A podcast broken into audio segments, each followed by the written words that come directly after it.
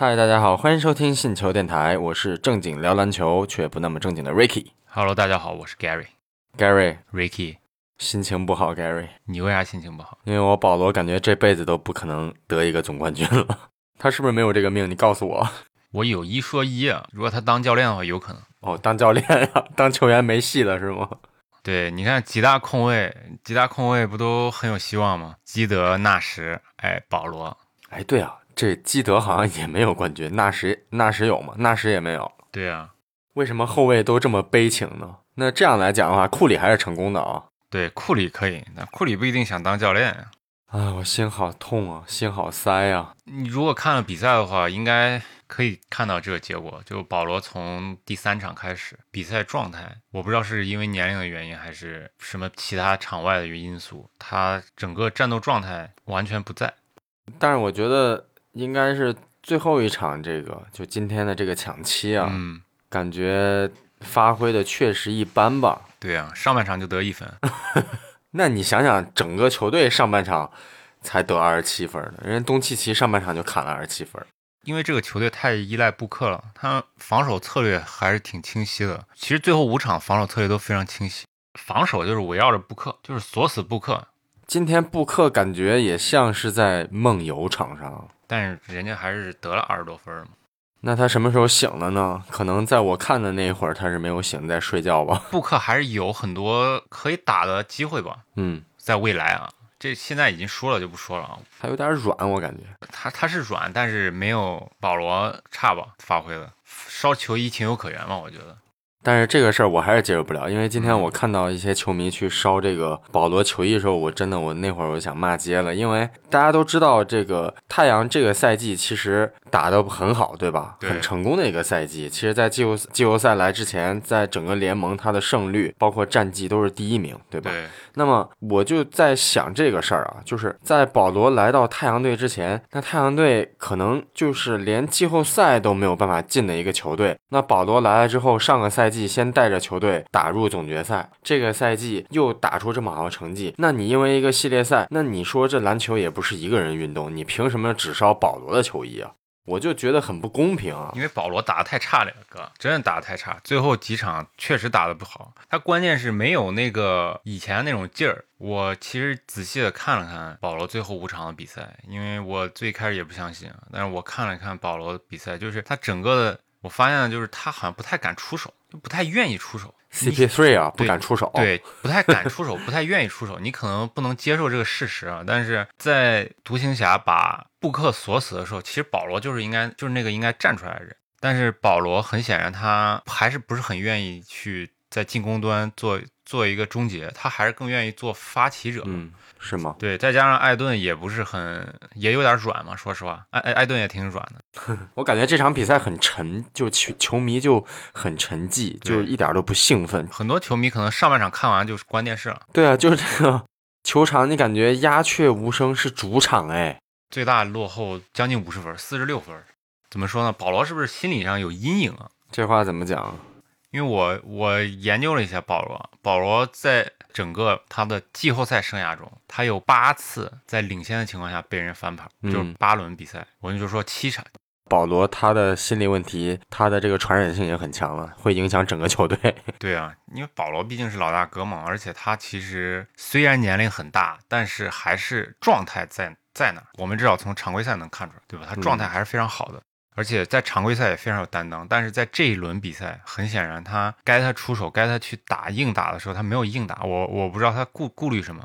招他球衣那几个球迷可能也不是很能理解他到底为什么不站出来。这时候他确实没站出来。你看了比赛，你肯定知道他真的怂了，我觉得用这个词来形容 CP3，我真的很难以接受。只能加两个 双引号嘛，对吧？但是现场实际情况就是这样。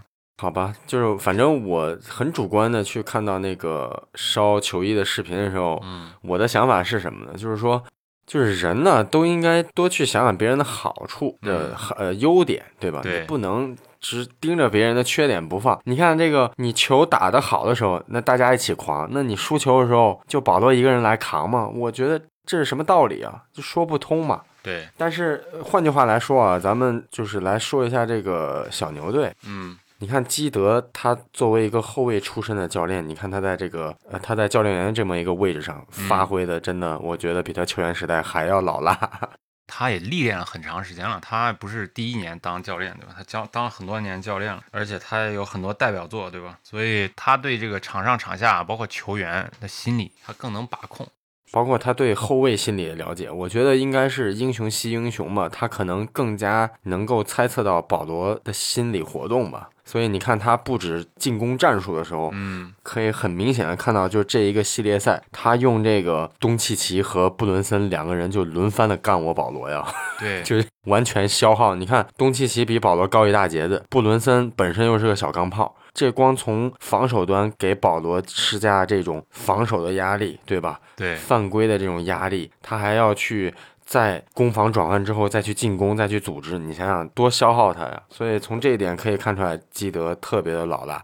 他针对于这个保罗，也就是太阳队这个发动机这个核心球员，他的这个战术真是太到位了，这个必须得佩服。你要说拿着两个人锁死一个保罗，保罗三十七岁了。你拿两个小年轻，而且又都是钢炮型选手去，对吧？去锁死保罗，真的招架不过来。而且这两个球员，他们的这个战斗意志也比较强。其实整个这个比赛输了，肯定不是只怪保罗，因为太阳毕竟都有上赛季的总决赛经验了。你想想是不是？是啊，对吧？上赛季也很厉害啊，这赛季更厉害。这赛季是更厉害，但是这个整个球队的问题我们就不说了啊。你上赛季他的对手不是也输了吗？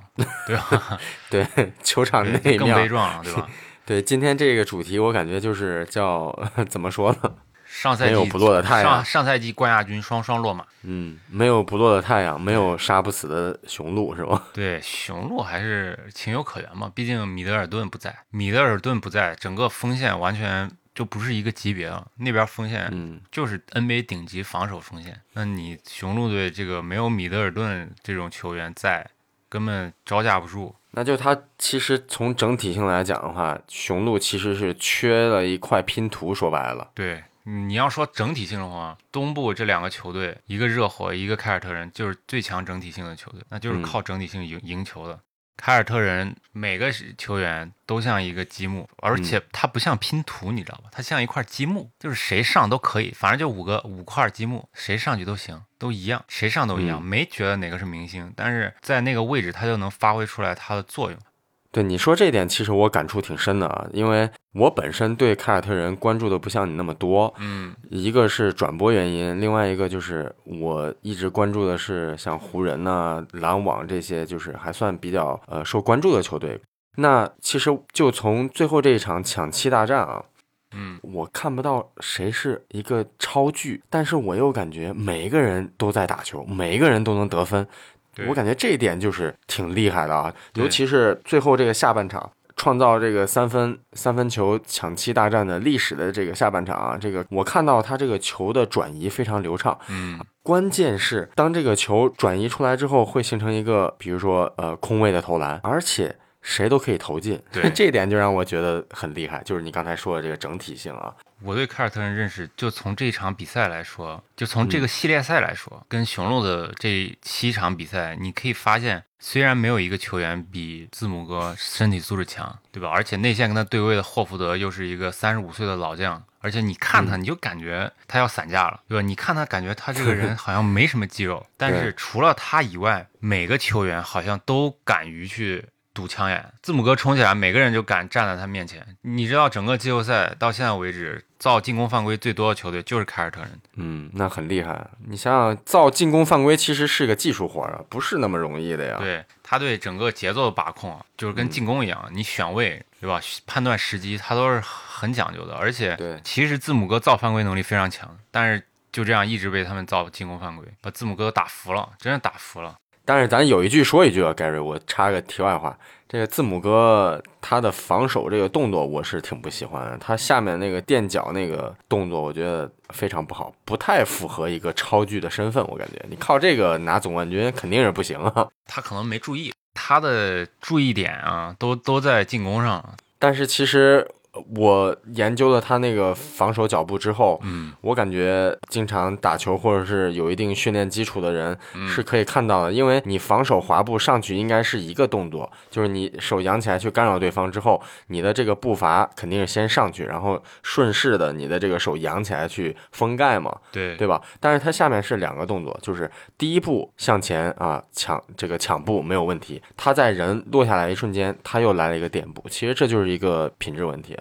对，就是虽然他的能力天赋咱不说，但是我觉得这东西他必须得去去把它从他的武器库当中 拿出来。对，对，可能他不管是在更衣室里还是在球场上，他都是绝对发言权嘛。可能他的教练对这个东西怎么说不太好强调，不太好去批评他嘛。是的，对，这就是老大嘛，球队老大，他就是这个就是这样，而且这个也不是每场都出现嘛，他可能赛后打急眼了，你知道吧？被这样防是吧？老造进攻犯规，老造我进攻犯规，然后快攻都打不进去，他回来就着急了，毕竟还是是年轻球员嘛。对，也插个题外话，我们可以继续。对你刚才说到字母哥是吧？他这些你觉得看不看不过去的这些点点是吧？最后凯尔特人不是也帮你惩罚了吗？而且凯尔特人就是经过篮网，经过篮网的四比零之后，嗯我觉得凯尔特人就是总冠军球队，因为那四场比赛我是看了回放的，嗯我就是每一场都是全场都看了，他们对防守的就是精确度，他们对防守的研究已经不只是就是应用级别了，已经是艺术级别。因为篮网这个球队其实他的进攻能力是非常强的，输了四比零，其实就是被打服了，你知道吗？他最后无话可说。我相信字母哥，字母哥他们输了之后，应该也是被打服了。虽然两个队是吧是鏖战嘛，比较激烈对，但是这种防守，就我上次见应该就是活塞吧，得冠军的时候，总冠军的活塞球队就是这样。但是凯尔特人绿军三巨头时期防守也是很厉害的呀。对凯尔特人他的这个防守其实他是有这个基因在里面的。传承嘛，有传承的。对凯尔特人绿军一直是比较传统的球队，比较强调整体，比较强调防守。你像绿军，就凯尔特人是 NBA 最后一个拥有啦啦队的球队，所以他就是比较保守。对，所以我很看好最后绿军夺冠。当然，热火是一个，我觉得热火甚至比可能比勇士、比独行侠更难对付的一个对手。如果能跨过热火的话，最后一定会奖励防守者的，一定会奖励体系球队的，因为现在的勇士没有以前那么强了。嗯克莱汤普森也刚回来嘛，我们都说季后赛但是七六还是挺厉害的。对，是很强，非常强。但是这个这个比赛还是一个整打整体的比赛，面对凯尔特人这样整体防守的球队，可能没法那么疯狂了。没错。对，所以就让我们拭目以待吧。不知道听众朋友们对今天我和 Gary 聊的这些话题有没有想参与的，或者说有不同的见解？欢迎大家在评论区留言和我们一起互动。如果你觉得我们还不错，也欢迎你把我们的电台分享给你周围的朋友们。那我们这期节目就到这儿，我们下期不见不散。不见不散。